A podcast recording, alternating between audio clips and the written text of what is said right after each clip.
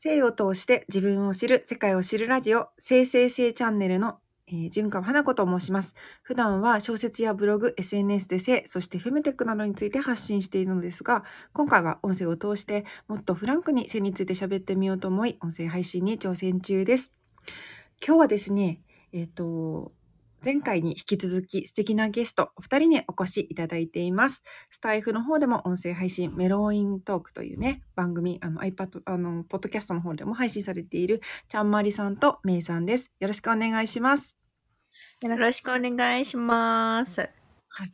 と前半ではですね、あの、お二人に私があの、同棲を始めたということで、あの、なんか恋愛相談をね、させていただいたんですけれども、今回のこちらのあの後半戦ではですね、あの、私がその悩んでいる原因の元となっているですね、ジェンダーロールですね。あの、女性は〇〇すべきとか、男性はバツバツして当たり前だとか、そういうことでね、あの、そういうことが私は、あのー、あるからゆえに、あの、あまりその、同性で うまくいってないんだよっていうことが前半で分かったので、今回は、そう、お二人のこの、ジェンダーロールの、で悩んだ疑問に思ったね、ご経験があれば教えていただきたいなと思っております。はい。はい。じゃあ、こう、あれだな。めいちゃんからちょっと喋ってもらおうかしら。はい。で、ジェンダーロール、どう、どんな、まあ、ジェンダーロールで悩んだ経験ですよね。うん。うんうんうん、私の場合は、うん、ジェンダーロールが存在するっていうのが そもそも最初の悩みというか、うん、衝撃だったのかなって思います。うん、っていうのは、自分がジェンダーロールっていう、まあ、言葉は知らなくても、その、性別による役割に気づいたのは小学校低学年ぐらいの時とかで、うんうん、親族の新年の集まりの時に男性陣はずっとお酒飲んで話してる。で一方で女性陣はもうその食事の支度をずっとしてる。うんうん、で男性陣がなんかお酒持ってきてとかも、まあ、女性陣に言っていてそれに対して子供ながらに「えママたちあんなに頑張ってるのになんでパパたちこんななんでベロベロなだけなわけって思ったのがすごいきっかけというか、うん、衝撃的でそこからはもうずっとそこに悩んでるって感じですね。うん。によって役割分担をされてるんだと。うん、普通になんかもう、お酒とか運んだりとか、ね、なんか来たら、まあ、よくありがちだけど、サラダ取り分けとくよね、一応ね。うんうん。うん。なんだろうね。でも、男性でも、最近は、あの、あれじゃない？いろ、やってくれる人も増えている感じしてるんだけど、お二人はどうです？あ、それは全然思いますし、パートナー、うん、実際私のパートナーも、うん、取り分けとか、まあ、する、しない以前にするかどうかを聞いてくれたりとか。すごい。うん、あ、いる？みたいな？うん、そんな感じです。うん。あ、で、聞いてくれる。こう、なんだろう、やりとりしてますかね。うーん。ねえ、なんかそういうのも、ど、どうし、どうなんだろうね。本当にさ、一世代前はガッチガチに結構あったでしょ、うねえ、それこそ。うんうんうん、なんでこんな風に逆によくここまで来たなぐらいに、もう思うこともある。あります、確かに。うん。確かに。ね、男の人もすごくこう、温和になったし、うん。うん。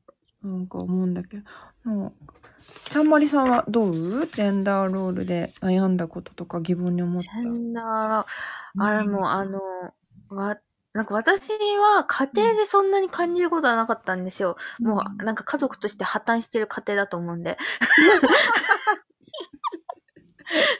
さらっと。はい。じゃあさらっとば、なんか爆弾発言みたいなこと言いましたけど、でも、うん、なんかお、なんか父別にそんな頑張って働くっていうのもないし、うん、まあ、なんか母が、母でなんか頑張るっていうのもうん、まあ、あ、あるっちゃったけど、まあ、なかった、なんか、なんか、まあ、ゆるいなとは思って、でもなんか今、なんか、父となんかちゃんと話すようになってからは、なんかまあ父も父でなんかこう、男性のジェンダーロールにがんじ絡めになってたゆえになんか病んだんかな、みたいなとこも会話見れて、うん、同性の生きにくさみたいなのを感じますけど、あ、かん、あのー、私が一番なんか、ジェンダーロールで痛感したのは、あの、女子力って言葉ですね。大学生の時に流行った。あそうなんだね。うんうんうん。はい。なんかこう、料理ができた方が女子力が高いとか、うんうん、ね。その、やっぱ取り分ける能力とか。なんなの、なんなの？まあ、まあ、うん、そうだね。うんうんうんうん。とか、そういうところをなんかこう、女子力が高いと見られる、その、はい、風潮の中、うん、学生生活を送ってました。みたいな。うん、やっぱで、なんか、なんか、その、その女子、なんかその女子力っていうのもなんか、私思うのはなんかその、か、過去可愛い子限定みたいなところで、なんか私がなんか料理ができたとしても、なんかそれは、なんか私後輩に言われてカチンときたのは、なんか、いや、先輩は、おかん力です、みたいな。おかん力、おー、ほー。いや、おかん力と女子力何の差があるね、みたいな。ああ、そうだよね。おかん力。あ、じゃあちょっとそれ説明、ちょっと語ってほしい。何が違うと思いますなんか、おかん力なんかできて当たり前らしいんですよ。え、うん、オッケー。だからそのお母さんが、こう、うん、なんていうんですか台所に立って料理をしてっていうのが当たり前であること。はあ、はいはいはい。だからお母さんイコールまあ料理ができて当たり前。えー、うんうん。で、女子力は？なんか女子力は、うん、多分、その、頑張って作った感なんじゃないかなって思ってます。へえー。なんか、がん、頑張ってこう、オムライス作ったよ、みたいな。どうだ知らんけど、多分そこで多分、だって魚のポワレとか言っても女子力につつながらないと思うよ。あ、それは何？魚のポワレ作るのはおかん力なの？え、でも魚のポワレはおかん力っていうよりもなんかプロの意識、プロの意識ですよ、ね。プロ意識。なんかそこ行くと、ラザニアとかもあんまり女子力って言われなさそう。あ、確かにか、なんか料理、私勝手に料理を 作った人みたいなね、あの、うまい人が 作るものだよね。なんかほんと、女子力とかだと、ハンバーグ作ったよ。そうそうそうそう。オムライス食べる？みたいな。あ、なるほどね。できないのを頑張って彼のために作ったみたいな。そうそう、なそうそう、なんか尽くすためのうん、気持ち悪い、ね。多分私は、うん、多私の料理多分生き生きるための料理と思われてた。生きるための料理。でもそれで言うとね、なんかメイちゃんのラザニアに思い出したのは、うん、あの、夫と付き合い始めの時に、うん、あの、向こうも一通り料理できるんですけど、うん、なんか私が何食べた、誕生日だからなんか作ってあげるよ、みたいな。うん、何食べたいって言った時に、ラザニアって言ったんだよね。マジか そんなとこで繋がるとは。すごい試されてるなーって思った。え、で、で、で、で、作ったの？作りました。なんか、ホワイトソースとミートソースからちゃんと作りました。すごいじゃん。ごい。いいじゃん。え、それ女子力じゃないの？いや、なんか多分、いや、まあ、向こうは多分、なんか女子力とかそういうの関係なく生きてるタイプだったんですけど、うん、どうなんでしょうね。多分もうこれも多分おかん力でなんか片付けられそうな。え、おかんではなくない？うんうん。必死に。ちなみに夫のお母さんには、私もラザニア作ったことないよって言われました。そっか。なんでラザニアって言ったんだろうね。そそれ聞きたいよね、なんか。え、ラザニアはなんか自分で作らないからだそうです。誰も作んないわ。あれは外で食べるものじゃないの。そうですよね。なんかそれで、私はその真面目にホワイトソースもミートソースも作ったっていうことを言ったら、友達に、え、なんで成城石井で買わなかったの？って、なんかすごい言われました。一理ある。でも多分私も作っちゃうんでしょうね。そう。なんか、多分、自分のプライドじゃないけど。うん。もう作っ偉い。うんえ、でもさ、さっきの理論で言うとよ、理屈で言うと、頑張って作ったんだったら女子力だから、あすごい、あの、女子力じゃあか、彼は女子力と感じてくれたのでしょうか、うん、後で聞いてみます。ねえねえねえねね。そうだよね。でもなんかその、あの、そう、さっきちょっと気持ち悪いって言っちゃったけど、でもさ、はい、好きな人のためになんか作っ作ろうとかっていう姿って確かに可愛いよね。うん、私が男性だ、男性というか、なんかこう、うん、好きな立場であれば可愛い、愛おしいと思います。私も男だった。うん、今、逆の立場で考えちゃってました。パートナーが、こう、二人で食べるご飯を用意してくれてる時のちょっと嬉しそうな頑張ってる顔、愛おしいなって思ってます。愛おしい、愛おしい。それはなんか、男女関係なく、なんかこう、できないことでも自分、何、その、ね、相手が求めるものを、こう、ね、やって叶えようってしてくれてるのは、すごく嬉しいし、ね、可愛らしいことだよね。うん、うんうん。だけどなんか言葉のあれなのかもしれないけど、なんかちょっと女子力っていうと毛嫌い感は私もある。うん、なんかだって女子限定の力じゃないですもん。あ、そうだね。確かに。生きていく上で必要でしょ。来た来た。そ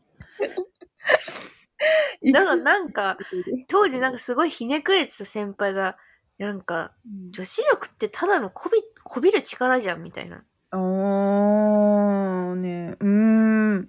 私ね、あの、一回ね、あの、こびること、あの、私もできなかったんですけど、あの、その時に絶賛婚活中だった時があったんですよ。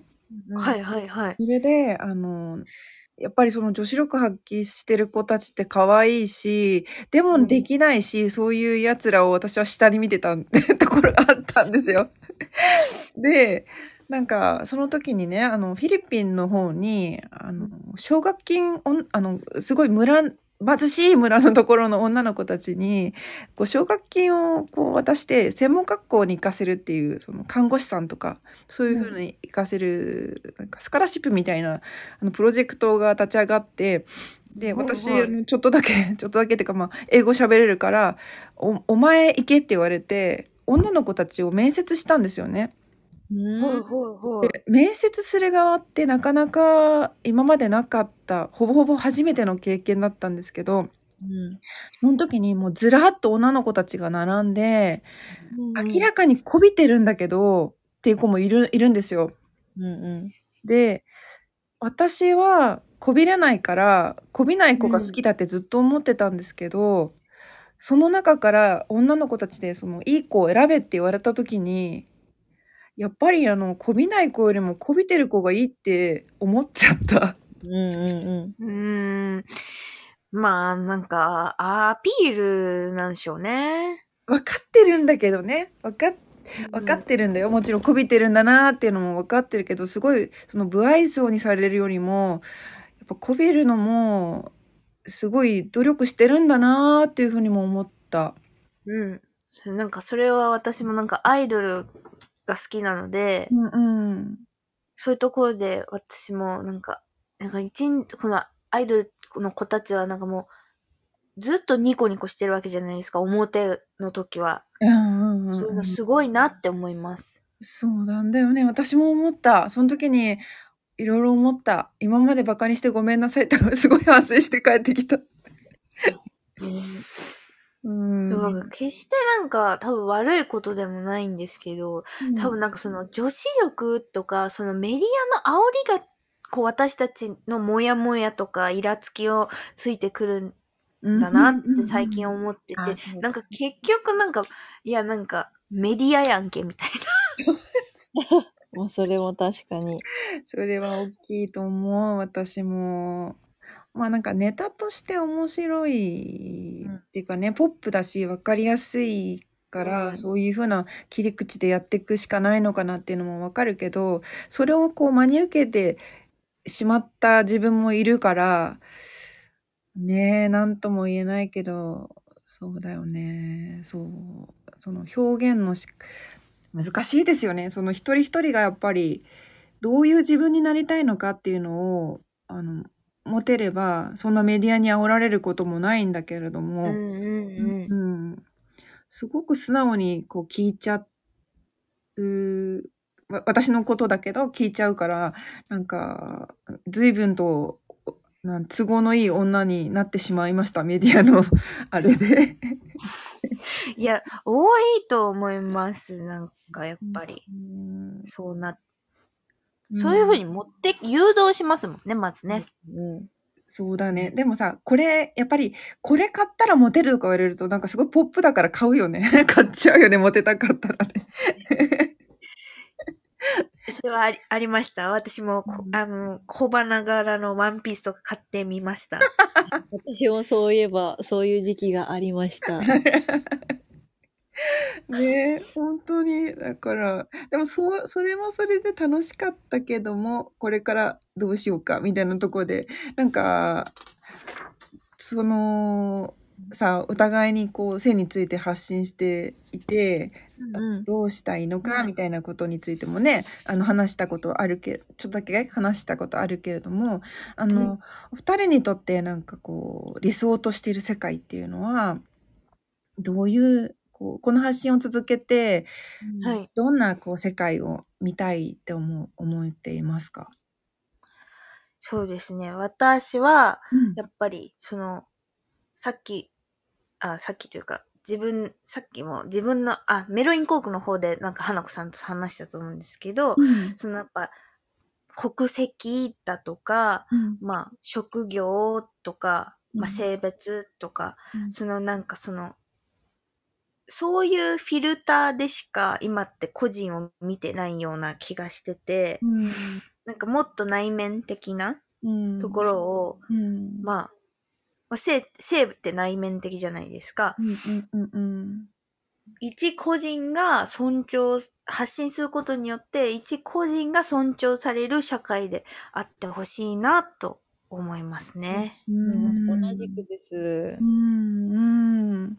え、私もちょっとうん喋っていいですか、みーちゃんお願いします。はいはい。ありがとうございます。と私も自分たちの発信とかこうして花子さんのところで話させてもらえることを通じて、こう、やっぱ性は誰にでも関わることではあるので、その性欲のあるないとか、セクシュアリティは別にして、うんなので、こう誰もが自分の性のあり方が、まあ、このままでいいとか、自分がそもそも大切な存在であるっていうふうに実感を持って感じることができて、でかつ周りも、周りというか相手も大切な存在だよねって需要ができるような社会になってほしいなと思って続けてます。うん。ねえ、うん、なんかそのためになんなんていうのか多分、うん、私たちだけじゃなくてみんなもやついてることってあると思うんよね。うんうん、なんかこうむずとすごくこう歯がゆいのはうん。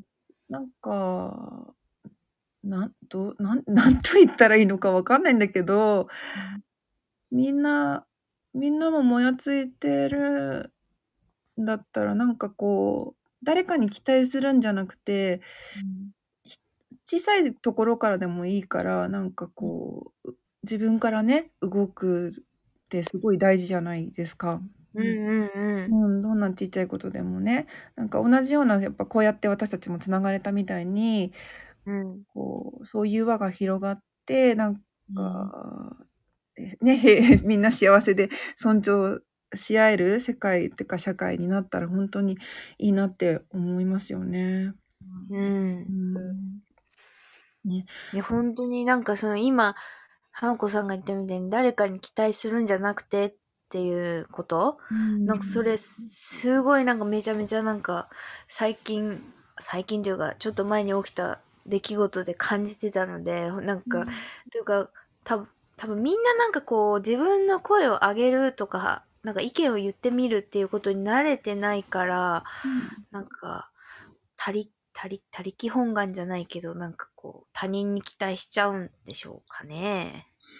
ねえ、なんか安心感かなと思ってるんだよね、私は。あの、何何を言っても大丈夫。あの、叩かれるとかやっぱり、こう、こう、私は怖かったよね。やっぱり性について喋ったりとかしたら、なんかいろいろ言われるのかなと思ったけど、そもそも、その叩かれるまで有名じゃないし、みたいなことにも気づいたけど。なんか、でもやっぱりなんかこう、言った、言っちゃいけないことだから一応ね。だからどんなことでもやっぱビビったりとか、やっぱ安心感がないとなかなかこう、自分の意見って言えないんだなって思うと、そういうこう、大丈夫だよっていう雰囲気とか社会になったらいいのかなとも思ったり確かに。うん。なんか今の話聞いてて思ったのは、うん、私自身は助産師であることを発信のある意味免罪符にしてるなって感じてて、うん、なんかそれはこう助産師って出産に立ち会うからこそもうある意味霜を見続ける役割というか。